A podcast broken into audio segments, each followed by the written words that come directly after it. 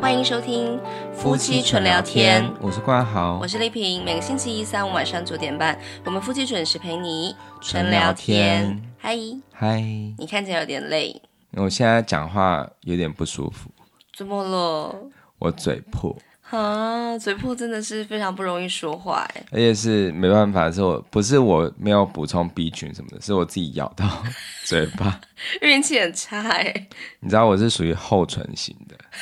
很容易咬到，比别人啊多一是点这，样子啊、对啊厚唇比较容易咬到自己哦，因为它比较比较贴紧，多。 对它比较贴紧牙齿啊。那我那如果我讲了一些笑话，你会不会觉得很恨我？就是哈哈哈的时候会很痛。还好我我会自己 控制，不要太夸张，嗯，好可怜哦，真的很敬业吧。啊，对啊，真的这。样还要录，我想说要请假一阵之类的。嗯，我跟你讲，我人生最严重的嘴破是怎样？嗯，就是那个洞啊，你看我的小指，我的小指的那个指甲，嗯，大概这个面积是多大？大概是零点五公分见方，就这么大，啊，好可而且很怕，深哦。是在嘴唇吗？嗯，对，嘴就是唇翻出下来面嗯马吗上就看到了。你现在看，搞不好还有一点点的的那个小小的凹洞，好可怕，就是我刚出社会的时候，然后那时候我在一家出版社工作啊，嗯然后那个时候出版社有一个规定，就是只要你全勤的话，就一千块吧，还是两千块，忘记了，反反正就是。你知道小小年纪就是为了那个全勤奖金，就觉得我要把握住，死都不肯请假。然后那个时候我真的发高烧到四十度喽，然后我还是去上班。那当然那个时候没有什么防疫的什么问题啦，就是呃，因为自己看了医生，然后就是带着药就去上班了嘛。然后那一天我真的记得很清楚，就是我吃了药退烧，退烧之后又发烧，又退烧又发烧，一整天就是这样子。可是我还是撑着从桃园去台北上班。哎、可是你这样子的话，呃，你有戴口罩吗？嗯，我也忘了，应该没有吧？可是你这样会传染欸呢、对，反正我就是不知道在坚持什么，就是坚持那一一千块或两千块， 我觉得还是取消这个制度比 较好。真的很傻，真的。对，就是我那时候其实大可不必嘛，可是因为那时候年纪很轻，薪水也很少，然后又觉得说那个是我应得的，所以我宁可就是再撑一下，去得到那个全勤奖金这样子。嗯，然后我那个时候就真的是破到一个嘴破，就是破到你我刚讲的那一个面积。嗯，这是我人生最大的破洞。 然后呢，你做了什么事？没有啊，就慢慢的好起来啦。你不是说你有把它翻给你的主管看？哦，不是，那是另外一件事了。哦后来 我在别的公司啊，那个时候我真的是就是蠢爆了这样子。我在我们家的浴室前面滑倒，嗯嗯嗯，对，然后就是 用一种嗯滑稽的方式，古鸡的方式， 就是我要加一个音效，就是这种方式。滑倒之后，我的人就是面部朝下，直挺挺的滑倒，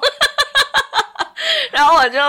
咬到嘴唇那样子，嗯，对，很痛，很痛，很痛，我真是痛到一个不能，也没办法，就是立刻站起来。嗯，然后我就嘴唇就是被我的牙齿就是硬生生的咬破一个很大的洞，这样子。啊，对呀、你不觉得我很可怜吗？比你这种不小心咬到的还要就是严重几百倍。哦，因为你是跌倒的，对，可是我现在就很是痛想起这件事，我觉得我很，我对我的主管很抱歉，因为我就真的是受伤了嘛，这样子。然后隔两天就去上班啊，然后主管就问我说：“你还好吧？”这样子，然后我就很白目的。很缺德的翻给他看，你看我好可怜。 Nope，他有说，我有说我想看吗对？，我觉得我现在想起来，我怎么可以这样？ 然后我主管听到这段话，我先给你道歉。他又不是医生。对啊，真的，反正我就是人生就是两次这样子的经验，所以我深深的同情你。好，所以今天节目赶快 就到此结束不。要不要讨论今天太就我的单口秀这样子，我就跟你讲我我怎样对怎样，给你练习 一下。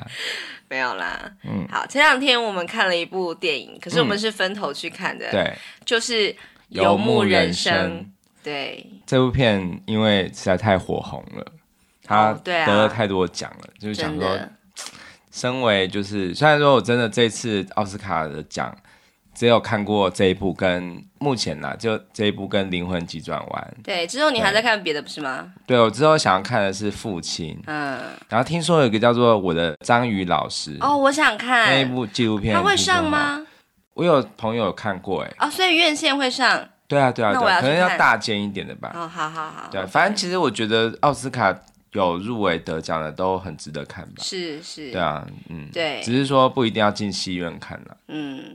因为我们家没有那个 Netflix 嘛，所以就对之后如果他有在上院线的话，我想去看那个章鱼那一部，嗯因为我我的身边的朋友看了那部片呢、啊都说实在是太感人了对，说比剧情片还要更煽情，啊、对，而且再加上就是因为我很喜欢海洋生物啦。对，再加上生态纪录片，就对非常非常珍贵的，我相信那一定是花了很多的功夫，对对，所以对我很好奇。是对，那回到游牧人生啊，嗯他得了什么奖？他得了这次得了三座，嗯就是最佳影片、最佳导演跟最佳女主角，哼哼，对，都很，嗯女主角我觉得真都的实至名归啦。是真的对。，虽然我还是得说，我现在就是跟听众朋友说，如果你怕被暴雷的话，你就先不要听这一集。对，不过这部片的剧情真的不是说那种很怕被暴雷型的那种，它不是那种有意外结局之类嗯对的。对但是我我觉得它是一个有点类似纪录片，对对。可是我觉得它非常的心灵，就是对，它是需要我呃，像我最近跟朋友有讨论过啊，某些电影或者是舞台剧作品，嗯其实很需要是一个人去看，嗯，而不是一群人去看。对如果是一群人去看的话，也是有一有一种作品，就是你看完之后，你出来你不想要跟任何人讨论，嗯你就是想要把它静静的放在心里面沉淀，对对，然后可能到了几天之后才想说出来。哦我觉得这部《游牧人生》就属于这样的电影，因为它真的是一个很自我对话、很自己心灵上面跟灵魂在交流的一部电影啊。是，而且它其实是，其实我觉得它有一点点小小的争议的空间，就是嗯有很多可以讨论的空间。可是其实你觉得，你不想要给它下一个最后的定夺，就是对因为我觉得这个东西就是嘖因人而异。嗯哼，然后它有很多很美丽、很哀愁，但是又很感动的瞬间，对，是你想要轻轻的收藏在心里面的。没错。对啊，之前呢、我们有一集就在聊我们的电影院的奇幻之旅嘛。嗯，那那时候我就有提过说，那时候呃，我看了那个《拉拉链》，我是一个人去看的，可是我旁边坐了两个男 生，他们就不停的对话嘛。对。这部片真的不能这样。绝对 不行，这个很要很安静。我觉得最好是，如果没有看过的想要看的话，我觉得奉劝是大家可以找一个呃午夜场，嗯、真的没有什么人，对。然后你就一个人去，好好静静的去享受。对，但是对我要提醒大家，一定要养足精神再去，因为我嗯真的有睡着一下子， 哦，对对对，因为它真的很安静。然后我在一个地方，我真的快要不行嗯了，我大概睡了三分钟吧。哦对对啊，是真的，因为它真的剧情很淡，嗯然后对话也是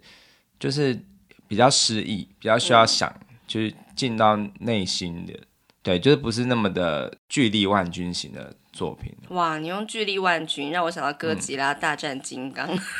哎、坦白说，我最近真的不会想要看这样的电影。为什么？我觉得我现在越老啊，嗯越喜欢的是会让人思考，然后静静的思考，而不是爽片型的。像这部片一开始的时候有那个呃《玩命关头九》的预告啊、嗯哼，然后我看了之后完全不想看，就会觉得。你都在骗人啊！那可能这样子车翻那么多圈，人还可以就是说，哦，这一招真高招啊，不可能嘛！ 对啊，我比较喜欢比较真实的，像我之后我要去看《父亲》，这也是一部很写实、很真实，对对，在讲那个失智症。对，没有错。嗯，好，那游牧人生主要是在谈什么？嗯，他就在讲说，就是二零零八年金融海啸之后，美国出现了一批就是游牧人。好，呃，怎么说呢？就是他们可能一夕之间就没有存款了，然后就是可嗯背能不起房贷了。对也背不起房贷，所以只好去流浪。嗯，就是就是哪里有零工就去哪里。他们买了一部呃露营车，嗯就是有点像是逐水草而居，但是他们是逐工作而居，对，对，到处去打零工。比方说什么工作？呃，他们最可能 CP 值最高的应该就是 Amazon 的，就是仓储嗯的那种的工作作业人员，对对对，因为他们是每年，他们其实是季节性的，就是每年圣诞节前夕。会很需要很大量的那种仓储人员。对对对，但其实这个工作其实蛮辛苦的，因为他们就是算是劳力活吧，嗯然后就是搬上搬下的、啊，其实很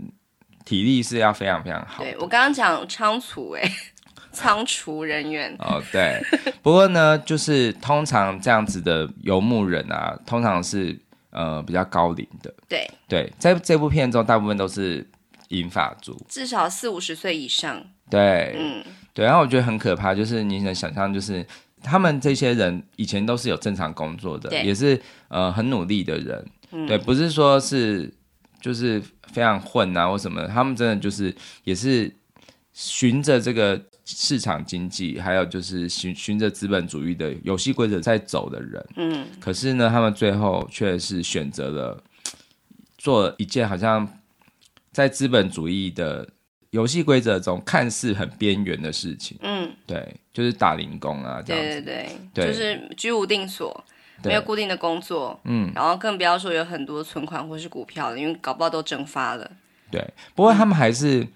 很取之有道的，就是赚钱，然后基本上面的，就是所有的有的东西，我们有的东西，比如说手机啊，或者是嗯网络啊，网络，或者是很多其实家用的设备，其实都都是有的，对只是没有房子而已。对，所以在电影里面就有提到说啊，其实我并不是没有家，我不是 homeless，我是 houseless，对我是没有房子可住而已。对对对，对那其实我觉得这个想法其实很颠覆我们华人的话，就是会有那种土地私有，有土司有财，对，有土私有财哎对这个想法。或是有房才叫做固定安家这样子。对对对，嗯，所以你自己能够接受吗？你说就是用这种方式逐工作而居哦，对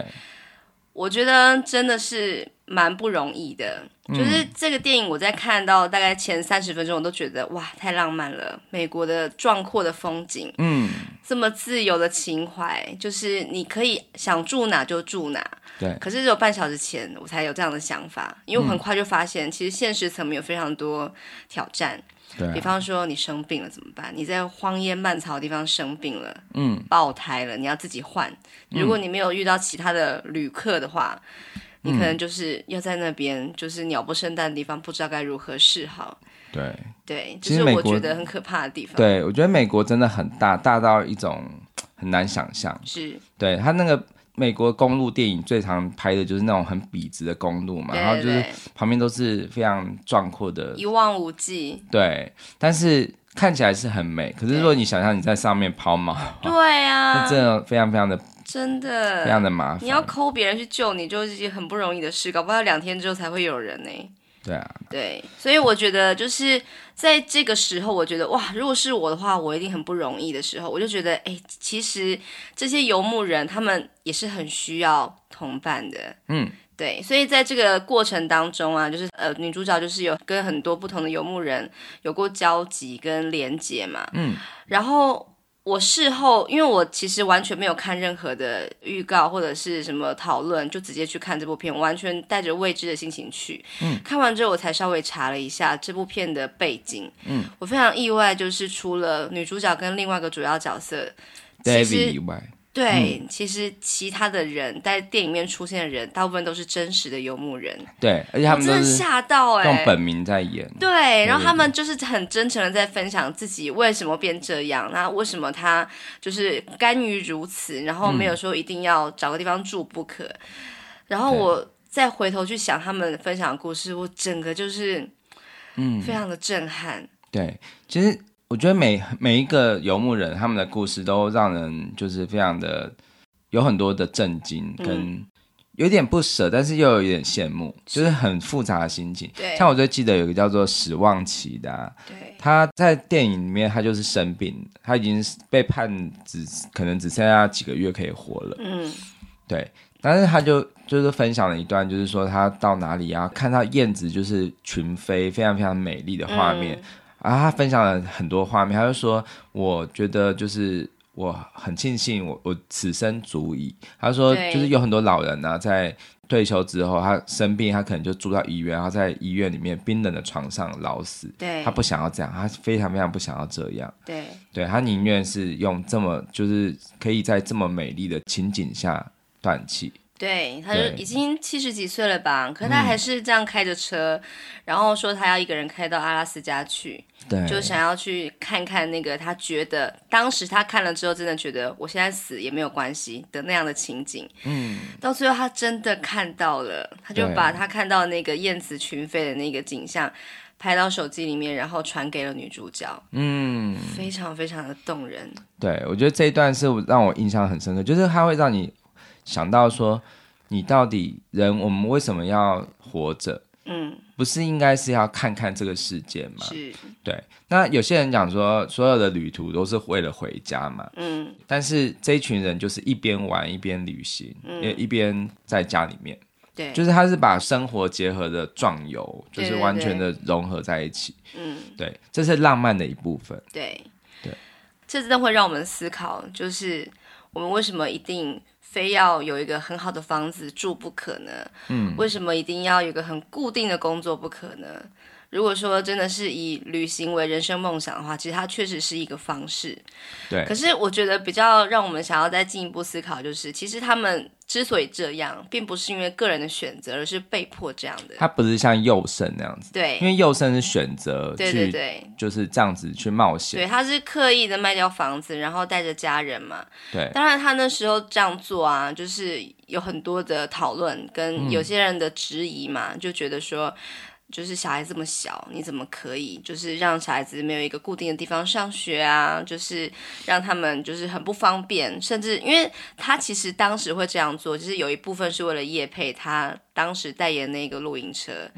它那一款车子就是有一个比较呃，算是坏处吧，就是是没有卫浴设备的。哦，对，就像是我们在这个游牧人生里面看到的一样嘛，大部分都是没有。就是卫浴设备不能洗澡，就顶多只能就是有上厕所的地方可以下厨这样，可是不能洗澡就是代表着说你必须要就是逐这个什么卫浴而居，对对你如果没有卫浴的话，你就不能够就是也就是好好的清洁自己啊。嗯，所以就是确实是有不方便的地方。嗯，那但是呃后来那个佑生他就决定他要定居嘛，现在定居好像是在彰化还是哪里？嗯嗯嗯，对。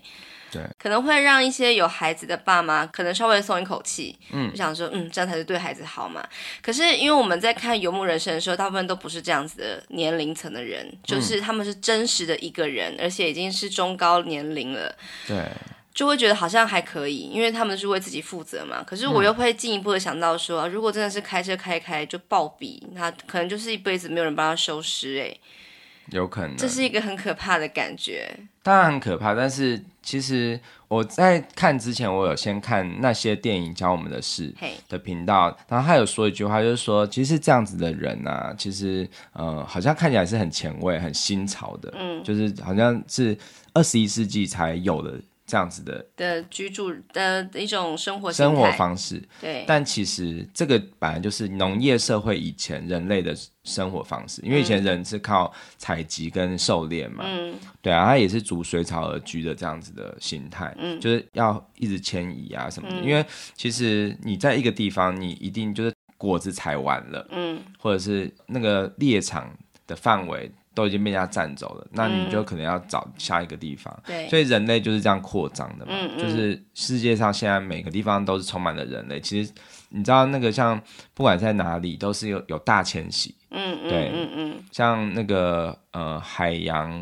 奇缘》里面的那个故事一样啊、嗯哼就是连在海上面都是有跳岛在扩张自己的范围。嗯对，其实这个这个生活方式是一种选择，嗯不，嗯、虽然我们会说它是被迫的，但是其实他们就回归了所有游戏规则出现以前，就是农业。嗯哼，对，因为农业社会会让人就是安逸下来嘛，对定居下来，因为他已经掌握到怎么样去长期的去规划这一片土地。嗯对，然后我们就会觉得有一个地方住在那边定居是一个很理所当然的事情。嗯哼对，但是其实他们颠覆了我们这些想象。嗯哼，然后呃，就是它是改编自一个报道文学，对，对，然后这个报道文学里面就有讲说，就是有经济学者，就是说，其实这样子的人呢、其实游牧人是一种指标性物种。嗯，对，意思就是说，当有这样子的，就是譬如说经济的状况不稳定的话，这群人是第一个受到有这样子的呃需要转变生活形态，所以他们去因应这个去改变自己的生活。哦，确实，对，那真的其实是很能够自给自足哎、对，可是你想想看，就是有点像是我们之前讨论过的生存家族、啊嘿，他们就是属于那种率先第一个离开东京的，对对对，对，就是去找食物，去找机会的。对对对，对，所以我觉得这群人是，如果是真的有世界末日来的时候，他们算是可以活着出城的人，然后就是可以活得比较久的人，对，因为他们掌握了很多，先机，对对，所以他们也是，我觉得我们应该是要用很跟他们请教的眼光去看待他们，而不是觉得啊、他们好可怜哦，对这样对子对，确实是这样。对，因为你有没有勇气？就是我想问听众朋友说，当你发生这样子的变故的时候，你有没有勇气去当机立断的去做出这样的选择？而且何况他们是老人哦，对，因为通常老人的思维可能就是会守着原本有的东西嘛，对对对，就是他很守旧。可是我觉得他们全部都是，我觉得他们的思想是被一个前辈启发了。嗯那个人就是算是做这件事情，而且还成为 YouTuber，就是对，他还成立了一个互助者协会，对让所有的游牧人可以连接在一起。有什么不方便或者是需要协助的地方的时候，他们可以请教一些前辈们。对，我觉得这个就是一种，就嗯，其实我觉得在这个领域中，就是会有一个小圈圈，是，有一个小世界，嗯，对。然后它的确也让我们思考说，诶，其实我们有时候会觉得，呃，我们现在是一个网络时代嘛，大对家都是用手机在联系，对可是其实那种人与人之间连接，因为这些科技的出现，反而越来越薄弱。对就譬如说，我们每次都是到人家有人生日的时候才去祝对方生日快乐，其实你没有真正去关心他，你只是、就是哦，看到很多人按赞，那就按赞啊，就嗯嗯是哼，这样子的人越来越多了。对可是这一群人呢，他们是。他们也是受到科技的左右，比如说他们可能看到这个 YouTuber，所以他被启发了，所以决定追随。可是对，他们真的有很密切的连接，有在真的那有些大会上，他们以物易物啊，然后互相帮助。或者互相聆听故事，对，然后他们要道别的时候，我们也会拥抱啊，就对做出一些我觉得现代人越来越缺乏的，就是人对跟人之间实际的互动。真的，我觉得对那个交流远远胜过那个连接，是远远胜过可能是同事啊、朋友啊，就是彼此脸书按赞啊、追踪一下那样子的嘖频率跟这种是很不一样的。嗯，对，其实我自己很感动的就是他们彼此之间常常会互相说的一些话，譬如说他们就会说，他们不说再见，他们就说路上见嘛。对，我觉得这一句话是很动人的。对。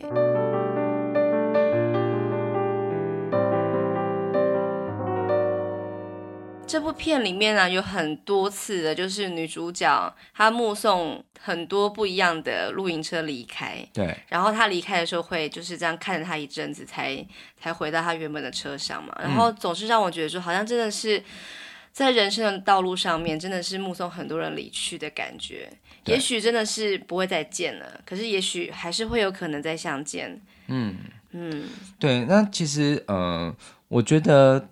这部电影有让我们去思考一件事情啊，就是其实我们人其实不需要太多东西。是，对，其实我觉得人的感情是最重要的。嗯，那这个女主角她看起来是好像抛开一切，然后就是物欲很低啊，或者是呃很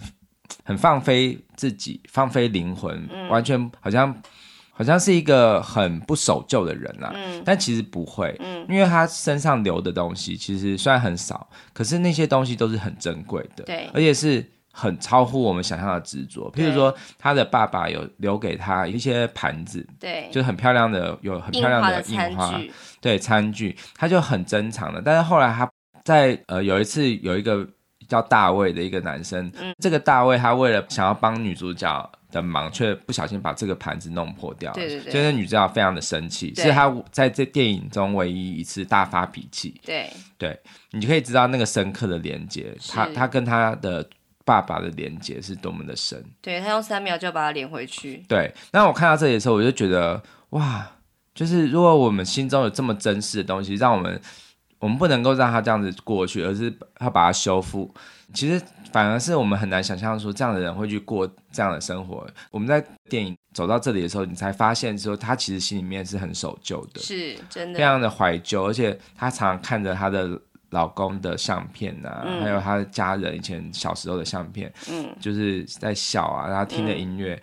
你就会觉得那感觉是你，你完全能够知道她的生命是很有厚度的，对，对。然后她最后她回到她的故乡，呃，就是她跟她老公一起生活的一个，呃，她是一个呃 company town，就是呃，她是为了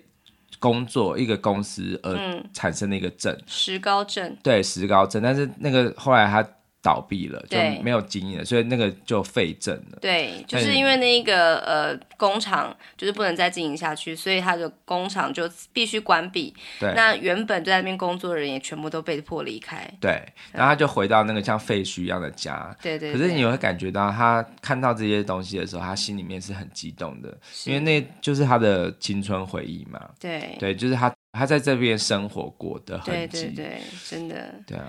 这边让我想到就是。嗯，她跟她的先生啊，就是因为她先生过世了，嗯，然后她迟迟都无法离开那个帝国镇，对对，然后是直到那个帝国镇，它真的是必须废镇了，然后甚至什么断水断电啊，然后邮地区号被删除了，他才被迫离开嘛。嗯，这让我想到，就是刚好当天早上，我就是看了那个有一堂线上课程，是孙中兴开的，嗯嗯孙中兴就是之前呃有在台大有开爱情社会学，对然后当时我在念大学的时候，我读世新啊，然后他刚好有受邀到世新，也去开了这一堂课。嗯嗯嗯，整个是应该是一个小时爆满吧，就是直接选修爆满，然后我很幸运的选进去这样子。嗯，对那当时他就是主要就在讲说，就是其实很多大学生是不知道怎么谈恋爱的，就是甚至是不知道怎么分手这样子，就是当时就是一个这样子的课，就很吸引大家，嗯，对，然后。呃，当然，我后来就毕业，然后我就没有再去再去想这件事情。可是最近就是孙老师他在线上的平台有开了一个课程，叫做孙中兴的毁三观爱情学，他讲说毁三观的爱情学在讲说性望爱这三个字，性望爱并不是我们一般马上联想到那个性望爱，性就是性爱，忘是忘记。爱是爱情的爱，这样子。性就是讲说，其实你不要想，就是你去约炮啊，你就知道怎么做爱。其实性也是需要学习的，对，你要如何让自己舒服，让对方舒服。忘就是指忘记，他就说，就是很多人是会谈恋爱，可是不知道怎么分手，所以才会有这么多打打杀杀的事情发生嘛。对，对，然后我想问你一个问题，也嗯听、也想要听听听众朋友的意见，就是你觉得一段感情是什么时候会结束？就是当你跟他分手之后，然后你最后忘记他的电话号码吧？忘记他对，忘记。电话号码，我根本很容易不记得啊。我知道，我是说，我这个是一个比喻，就是当你忘记了他很多，譬如说生日啊或什么的时候，你就完全把它放下了嘛。对，哦，那呃，就是呃，我因为我没有很多的分手经验，只有一嘿次嘛，嗯，你还记得前女友的生日吗？当然忘记啦，我只记得他的星座。 哦，对，但是就是因为那个很短，所以其实你没有很深刻，嘿所以其实就是哭过一个晚上就可以完全好起来哇。塞，你真的很快， 对啊对，因为你没有很深刻啊，就是你就只是一点点缅怀自己，好像觉得就是跟你想想法很像，就是啊我没有女朋友了，好可怜哦这样子而已。对，因为不是那种深到就是你已经生活一段时间好几年，嗯。然后你这样子的话，你要花比较久的时间走出来比嘛。方说，你经过那家这个咖啡店，你就会，对，想起触嗯景伤情、对嘛。对对，对，可是其实，呃，我觉得真的就是，如果有人我碰到有人失恋的话，我就会跟他讲说，嗯那你就好好的哭一场，对因为眼泪是用来干嘛的？，对，孙老师就这样讲，就是对你就哭吧，你眼泪拿来干嘛呢？你就是这个时候拿来拿出来用的啊、对啊然后就是呃，孙老师在性望爱的望这嗯个章节，其实他这个课程真的很短，就只有三章嘛，就是性望爱各一章，然后。各个章节就只有三个小节而已，这样子，嗯大概全部只有四十四分钟而已，很快就可以看完。就是、嗯我觉得调快速度啦，就是呃也没有做什么笔记，就是很快速的，就就像是在欣赏一个就是一个人的 TED 演讲那样子。嗯嗯嗯，然后他在讲到就是一段感情是什么时候会消失。这一段的时候，我很有感触。嗯好，他主要在讲说，就是一段感情的真实的结束啊，并不是因为有一个人死掉、生命的消逝，或者是一个人不爱了他就走了这样子，嗯而是指一个人他跟别人在一起之后，然后他们彼此是真的忘了彼此，嗯，这样才是真正的感情的消失。比方说，就是呃，《永护人生》的女主角啊，嗯她老公过世了。老公当然就是生命的消失了嘛。可是这个女主角她的心里面一直有她的老公的存在，她的回忆是一直延续着的。嗯，那这段感情其实并没有消失，直到这个女主角她也死了，然后再也没有人可以证明这两个人曾经在一起过，这段感情才算是真正的消失。可是这样讲的话，不是会让就是失恋的人会更陷入很深吗？就是说，可是我就是忘不了，那这样代表这感情没有消失。对，所以就是女主角就给我这种感觉，就是她虽然说呃老公已经过世，可是她不肯离开那个生活的场域，嗯，然后被迫必须离开了，对所以她才开始游牧人生嘛。对，可是她还是没有忘记，所以这段对关系、这个感情还是深深的在她的心里面，嗯。然后我觉得是直到她回到帝国镇那个废墟，她去看嗯了她以前工作的地方，然后她去呃看了她以前住的房子，嗯那个已经空掉的房子，然后他好好的环视了这个一整个他的生活场域之后，他才终于就是决定要开门，然后开车离开这个地方嘛。嗯，我觉得那个时候才是真正的感情的结束。嗯，他终于愿意展开新的旅途。他其实这部电影一开始的时候，他就是在那个类似像车库这样的地方，就是一直在好像若有所思，然后最后他拿起一件那个牛仔外套，然后深深的拥抱，然后之后就哭嘛。对那一幕那时候一开始我看不懂是他在干嘛，对原来是我觉得应该就是在要被迫离开这个地方的时候，对对她的她跟她老公的连接的这个地方。然后她后来就是因为认识了大卫嘛，然后后来大卫他还是决定就是安顿，就是他不要再过游牧人了，他跟他的小孩就是在回到一个他的小孩的住处，就是因为他有孙子了，嗯，然后他因为他也蛮喜欢女主角，所以他想要邀请女主角一起住，就等于对说是有一点直像在是表白。对，有点像表白，就是希望他可以加入就是安定的生活，对可是女主角就是因为我觉得她她可能心情很复杂，第一个是她可能忘不了自己的老公，她不对能够这样子，就是好像好像背叛了老公的感觉。对有这个她没有讲明，可是有这样子的一层，然后另外一层就是她还是喜欢就是过呃。就是很自在、很自由的生活。她在那个房子，她睡不习惯。嗯她后来，她有一幕就是她离开那个房子，她去睡那个车上。嗯哼，对，他就就睡得着这样子。嗯，对我觉得这个是一种人很奇妙的想法嘛，就是她的像这个女主角，她的姐姐也就是因为她。就是女主角她车抛锚，呃，车有很多坏掉的地方，所以她就是去跟她的姐姐借钱。对然后呢，姐姐就说，就是你回来吧，就是不对要再对这样流浪了。嗯，对，但是她就是拒绝嘛，她就是觉得她想要过这样的生活。对，我觉得她的姐姐啊，虽然就是呃，真的是过得蛮优渥的生活，有一个房子啊，嗯，但是我觉得她在劝她的妹妹，就是女主角说啊，你不要再这样流浪下去了的时候，我觉得她的眼神里面还是透露着一点点，羡慕，对，嗯就是。其实也不错，因为她也是有一点在感叹自己，好像其实虽然有一个自己这么好像很完美的一个人生设定，可是嗯其实她好像终究是无法在心灵上有自由的空间。对，其实我觉得我自己看的时候，我会我最后问自己说，我要过这样的生活吗？因为其实我我的当然我的太阳星座是巨蟹座嘛，嗯对于巨蟹座的人来说，家是必要的，对就是很难去用，就是把它当做是。当然，他有家，他的家是露营车，可是我们是更需要一个可以让自己恣意布置的一个空间。我你们可是这以样布子置你的露营车啊，对，可是我觉得还是不一样，就是是我们还是很重视的是安定的感觉，还有很私密的空间的感觉。嗯，对，那我所以我觉得我做不到，可是我也有一些心在射手座，嗯就是射手座是是比较自由不羁的嘛，然后就是说流浪就流浪的那种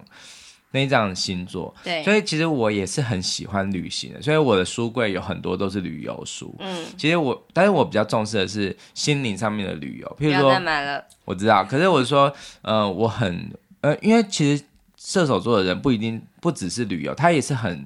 哲学的，他很喜欢追求哲学什的，么意思？就是哲学就是意思就是说心灵上面的去去探究灵魂很多东西，很多议题。嗯因为你知道射手座，虽然我们还没有做到射手座，但嗯是射手座他的就是那一个半人马，他就是一个智者，好，对，他是一个很呃，算是不但是狩猎高手，他很会射箭嘛，那他也是一个像是很多人的心灵导师这样的角色，所以也反映出射手座的人，他们常常会探问一些问题，比如说生命是什么。生命的意义啊，然后就是为什么我们人是，就是他们会想很多这样的东西，嗯哼，所以他们很喜欢自己去旅行，嗯就是或者是自己去看电影，他他很享受那种一个人，然后去去面对自己孤寂的灵魂这样子的人。对，那我有一些心，我有一些心是在射手，嗯哼就是比较是后面的心，譬如说什么天王星啊、海王星这样子的。哎，对，所以我其实我有心里有一块是我很讲求，就是一直去涉猎相关的议题，比嗯如说生命、存在主义或者是什么，就是旅行啊，然后这样子的议题。 嗯可是这样子的人是，我要做这件事情，我是必须要在一个安定的时候，我才。我安定下来之后，我再去追寻的，哦而不是说是一边追寻一边是就是住在那个露营车上面，不这是样子飘零的状态，你要以安稳为前提，才有办法思考自由是什么。对，可是我当我看到这个女主角这样子，就是譬如说她可以这样全身赤裸的泡在水里面、啊嘿，然后或者是就是到一个树林去听大自然的声音啊，或者是站在一个高点可以看到最美的风景。当我看到她有时候这样子的，就是动作的时候，我会觉得心里面其实是羡，我也有这样的羡慕，嗯，对，会觉得好像起码是，即使我不会过这样的生活，可是起码我希望我的人生中有一段时间是可以，这么的无拘无束的，对，就是譬如说去壮游啊，嗯嗯或者是什么，我觉得这个是在我人生清单里面的，就是它是一个可以在那一段时间内好好的去看看这个世界，对，对，可是它不会是永远的，就是嗯它不会是永远就是这样子漂泊的。我希望还是我的旅途还是可以回家。嗯哼，对对对，所以这部电影其实会让你思考很多事，包括是家是什么，对，家人是什么，工作是什么，钱是什么，私有财是什么。嗯，对，这些议题都是可以在你看的时候，每个人的答案会不一样。对，对真的。就是在看的时候，当然一开始会觉得好浪漫、好自由、好棒，可是马上觉得说啊，好辛苦、好可怜、好不安定。嗯可是后来又会觉得说，其实这就是一种人本来就是孤独而来，孤独而走。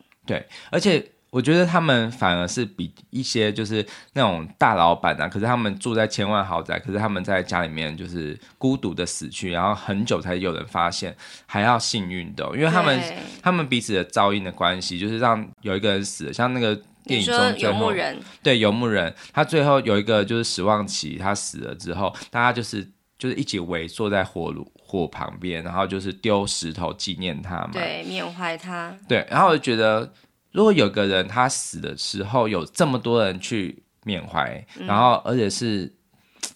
这么多人去做一像仪式一样的去纪念他，然后分享对他的感情，嗯我觉得这个人真的一生就足够了。对，对，因为他们真的是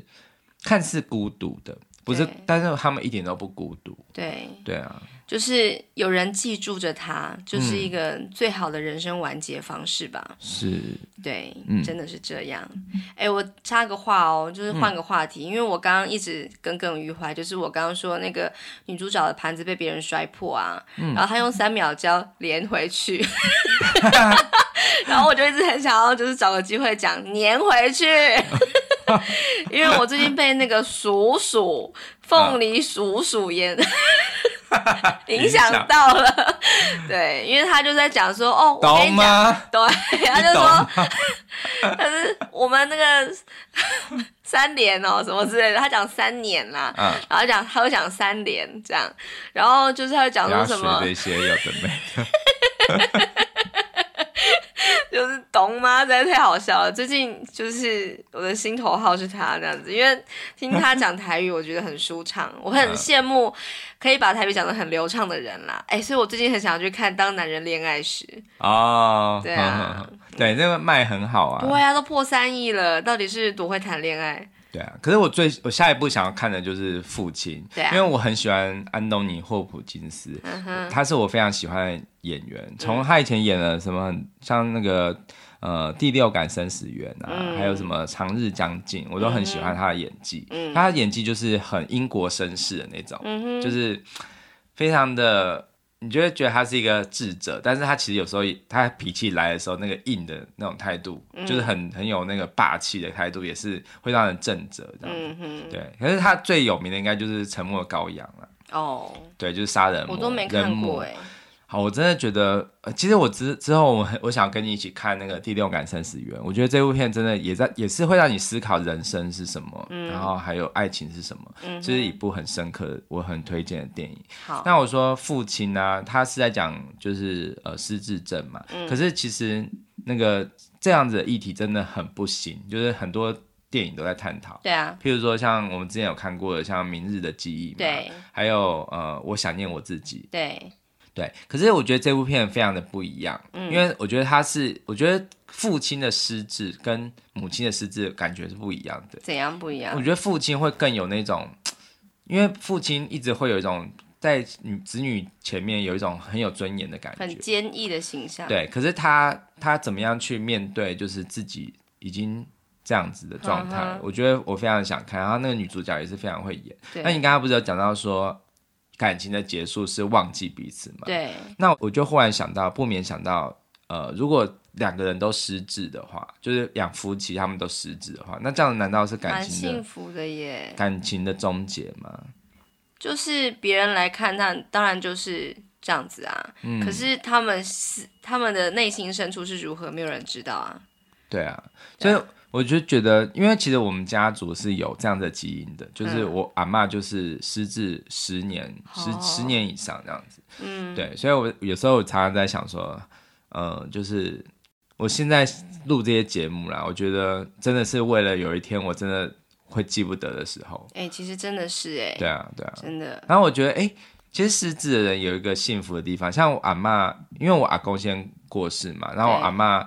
我阿嬷就是面对我阿公过世的时候，她没有很难过，因为她就是常常就，譬如说知道我们在有在办丧事，她就说这里为什么在办丧事？这样，她知道丧事这件东西，嗯但是她她可能就是，呃、她不知道那是她对，不她知老道公的丧事不知道丧事。对，所以她我觉得这样的人就是比较不会那么难过啊，不会不不会陷在难过里面。哎、是哎、而且还有另外一个，我觉得就是，如果是我，你看我现在每天录这个节目嘛，然后我每天都忘记昨天的事情，或忘记很近的事情，但我每天都可以像是好像全新的态度在听我以前的节目，嗯哼。觉得说哦，原来我以前因为是这这男样，的还蛮好笑 的呢，这样然后每每天同可能每天都听同一集，就说哦哦，原来这以前有看过这部电影哦，对，好像以前有看过这部电影哎、哦，对，这哎样、这男的老婆怎么笑声还蛮好笑的呢？这样， 对啊，我就觉得就是失智症这个主题是很值得大家一做再做的主题。哎、我真的很喜欢我们现在节目的这种记录的形态，就是会有一个很明确的主题，然后讲一集节目。可是其实我们还是会放一些我们的就是生活的细节在里面嘛，真的很像是在写日记这样。因为就是像我们在做那个日文的单元啊，就是我会。就在节目开始之前，我会先写在一张那个什么 A 4的纸上面，然后讲它所有的剧情啊，然后我在什么地方安插什么日文单字跟文法嘛你。下次应该要把它拍下来给听啊我已众看，经你有多认真。啊哈哈，没有，你真的你就是拍几页就好了，哦让大家知道哇，我们这个这节目有多做制作的多么用因心。为我之前就是在呃早期在录音的时候，我是完全没有这种。完全没有这种书面的笔记的，嗯，我就是全部都用 Word 档的形式嘛，就是对电脑开着就可以直接录这样。可是可是后手来写还是比较及时。，对，手写比较能够一目了然，就在同一张纸上。因嗯为就是我找到资料很多，可能就是没有空在那边移来移去，那个整个档案很大很长这样子对。嗯后来我就发现还是用手写的比较好这样。然后那些纸啊，其实我在录完之后我就直接丢了，所以你说要看什么的，我就是可能要找一下， 我就直没接把它放到回收区。没有你，反正你下次做完一部电影，你就先把它拍下来，嗯可以你就每啊做一部拍一部，然后到时候你可能在年度回顾的时候，你就可以把它一次秀出来，啊对对对就确是实集结在一起。对，对，像我觉得你这种形式跟我们以前电影系的学习很很类似，嗯因为我们以前电影系很多在就是小剧场看电影嘛，嗯就是呃小剧场就是我们系上面有一个就是电影放映的教室，嗯，然后它就是有点像是小剧院这样子，对对然后我们就是在看的时候，我们都要就是在黑暗中做笔记，哦因为我们不是只是。你不要以为是很开心的看，嗯我们其实是很紧张的哦、因为我们看完一段，老师灯亮的时候，老师就一个一个点哦、就是就说刚刚在演他什用么了什么样的敬畏、什么手法什么的，所以我们都要很在黑暗中一直拼命的做笔记。那看不清楚怎么写啊我？们就是没有看着笔，我们就是一就是手这样子就动，是盲抄这样子。对，就是眼睛一直盯着荧幕，因为我们不能 lose 掉任何画面，但是我们的手一直动。然后，但是你打开那个剧院的灯之后，你就会看到我们很潦草的字嘛。呵呵呵。对，然后我那些笔记啊什么的，我都留着。嗯哼，对，在那个时候我都留着。然后我其实我在回忆一部电影的时候，我就会一直去去想，就是诶，我我写了什么东西。哦然后有时候我会就是，有时候你这个感觉很像是意识流的在记录嘛，但有时候你也会记一些你自己的真实的想法，嗯哼，就是有点像是你就会想说，这这个人怎么那么好，想要擦低这样子。嗯哼哼哼，然后我觉得其实我们的生活啊，就是很像是我们在看电影的时候，其实我觉得记录很重要。对，就是有点像是你会觉得很漫谈式的记录，或者是每天写日记啊什么，好像它很没有必要。但其实它真的都是你未来回忆很多事情的时候，你就会想到说，哦，你真实的想法。对，对因为有时候我们在你说你打 Word 的其实是一种就是整理过的思绪嘛，对可是当你在手写的时候，其实你是最真诚的。是，因为那个是很及时，而且你看待一个电影，你没有去包装自己的想法，你就是直接直接写出来的时候是很真实的你自己。是啊是啊，我觉得我们录音也是这样子，对对比起拍影片啊后后置的很很精致的东西，我觉得录音是很，譬如说某些迟疑什么的，其实都是很真诚的。对啊包括就是你听我的音乐，然后手机响啊什么的，也是很真诚。 对，可是我刚才还没有讲完，就是那些纸啊，其实我录完节目之后，我就把它放到回收区，我就拿来垫便当这样子。嗯。然后就是呃，也许可能会有人觉得说啊，你怎么可以这样子，很很可惜耶。可是我觉得我们的节目已经用很好的方式嗯保保存留下来了了，对所以我觉得我那些纸我可以舍弃，没有关系。没错，没错。对啊，嗯所以我觉得没有 OK 的。对对，好啊，嗯，我真好的觉什得么？没有说，我觉得就是因为这个节目看了很多好电影，真的这一件事我觉得很幸很幸福。真的，就是那一天我就是听完那个铃木家的谎言，我真的还蛮喜欢那一集的。然后前几次的那个什么。那个送行者，我也听了三次吧，就自己真的很喜欢，就是喜欢我的分享，喜欢你的回应，也喜欢你的制作，嗯，然后我就真的觉得说，可以因为这个节目看了这么多好的电影，真的是太棒了。所以某一天早上，我就是忍不住紧紧的抱住你，我真的很谢谢你，就是一个无心插柳说，哎、你一定要做这个节目这样子的单元的时候，我其实一开始还有一点哈，我不要，我不行，我这怎么可以？我有没有资格什么的？真的，我真的非常感谢你。然后你就跟我说，其实你也要感谢我，嗯对、啊，因为当时就是我说，哎、我们来录 podcast 好不好？对我就把这笔电打开，就开始就是录了我们的零零零集嘛。嗯，实在是太真实的一个回忆了，就是很真实的一个表露，就是我们夫妻就是这样聊天的，嗯然后当然就是品质慢慢变好嘛。我觉得这整个这样子的，就是怎么嗯讲、累积，我觉得是很感人的。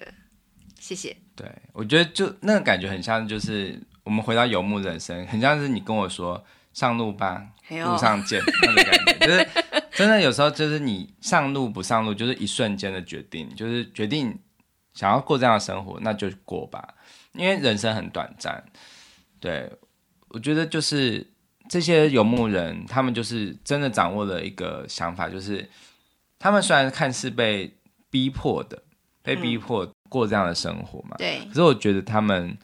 是很有勇气面对嗯自己，是真的，我觉得实在是太了不起了。对就是宁可拖着病体，或者是开着破烂的车子，可能搞不好他的修理的费用都比残值还要高了。可是他们宁可持续这样，嗯，他们也许是有一点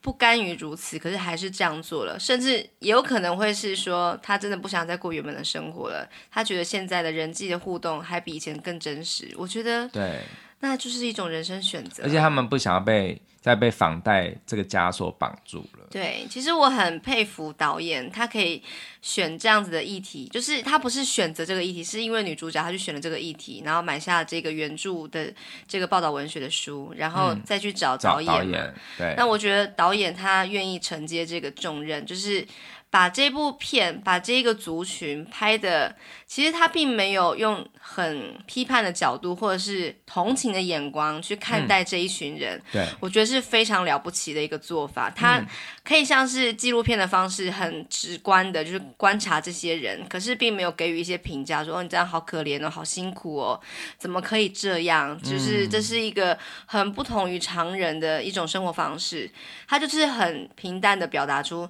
就是有这样的生活，可是你要如何去评断，就是观众自己去决定的。嗯我觉得它也可以对照，就是人类历史上几个很重要的迁徙的民族，对，像呃客家人嘛，嗯，客家人就是迁徙的民族，嗯，然后还有犹太人，还有吉普赛人，嗯，这几个民族都是有一个智慧，就是他们是移动的，哪里有机会就到哪里。但是我觉得很重要的一点就是，他们其实心里面是。非常非常的传统的，就是你看客家人的传统非常非常的重视教育啊，重视小孩的，就是呃教育这样子。很重视写字、写书这样子的东西。然后像犹太人也是啊，他们非常非常的就是传统，就是会过的像、呃斋戒啊什么这些，就是犹太教的一些传统。嗯，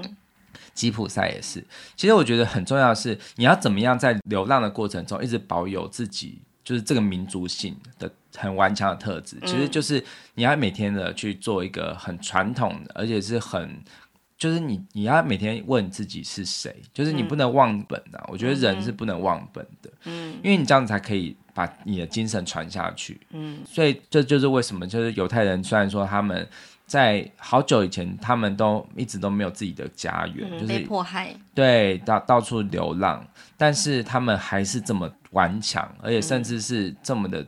容易，就是他们犹太人就是非常的有钱嘛，你知道吗？嗯就是又聪明，对，就是他们找机会，他们找、嗯他们有一句话是说，呃，当就是你要逃难的时候，你要带什么？有些人是带钱，嗯他们是宁愿不带钱，他们带书。啊意思其实不是他的意思，并不是说实体的书，而是说你要带智慧的意思。嗯那个是一种比喻，嗯哼，对，你要带着智慧。是对，那我觉得这群游牧人，他们虽然说被迫的离开了家，但是他们带着的是他们的呃生存的本能对啊，还有就是他们的家族的回忆。对，我觉得这些东西就是，虽然说你看起来他们是很非传统的，但是他们其实非常的传统，是对，而且这个传统才可以让他们在各个地方都可以，好像是自己是，好像那个家永远是摆在心中的，是真的，对，非常推荐这部片。嗯嗯，目前还在热映中，如果有兴趣的话可以去看一下。好，嗯，对，好，也非常谢谢你跟我聊这一集。嗯嗯，OK，好，那就我们礼拜三再见喽，好，谢谢，拜拜拜